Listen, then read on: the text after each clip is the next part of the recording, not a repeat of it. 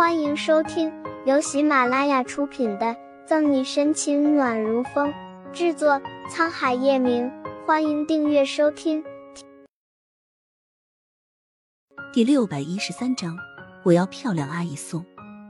叶晨玉虽是看起来很镇定，可在刚刚那一刹那间，手里的碗差点就掉落了。你怎么来了？从厨房里出来的叶晨玉吃味的看着被沈西又亲又爱的左新阳，什么时候这小屁孩也勾搭上他媳妇了？之前去警局接左新阳的时候，叶晨玉就发现他和沈西之间不一样的相处方式，只是当初没有注意罢了。来之前，左新阳也没想到叶晨玉会在这里勾住沈西的脖子，带有挑衅的眼神看着他。我听说漂亮阿姨受伤了，来看看她。明明是很暖的话，可在这一张严肃的小脸下，就显得有些奇怪了。叶晨玉在沈西的背后朝左新阳飞了个眼刀子，示意他不准吃他媳妇的豆腐。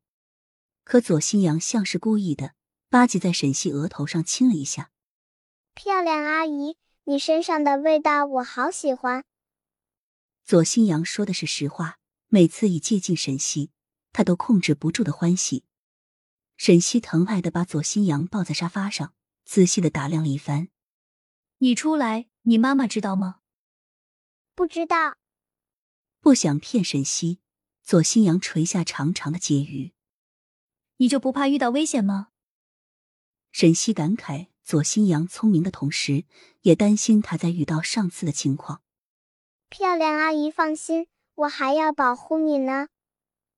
小家伙灼灼的目光望着沈西，水灵灵的眼眸清澈的不染一尘杂质。看着沈西对左韶阳这般的热络，叶晨玉心里有些不是滋味，胃都快把整个公寓淹没了。不过看着这一大一小，叶晨玉不禁觉得十分和谐，但嘴上依旧不满。天不早了，我送你回去。对于叶晨玉的话。左韶阳选择了无视，继续屁颠屁颠的和沈西聊着。叶晨玉的脸色瞬间黑了八个度，坐在一旁的沈西真切的感受到忍俊不禁。漂亮阿姨，我饿了，我可不可以留在这儿吃饭？左新阳可怜兮兮的摸着瘪瘪的肚子。好啊。沈西欣然答应。不行。却不想叶晨玉赌气的拒绝。从沈西怀里抱过左新阳，你老师没有教你要有礼貌，不能在别人家吃饭吗？猝不及防被抱起，左新阳想要挣扎已经来不及了，只能恨恨的瞪着叶晨玉。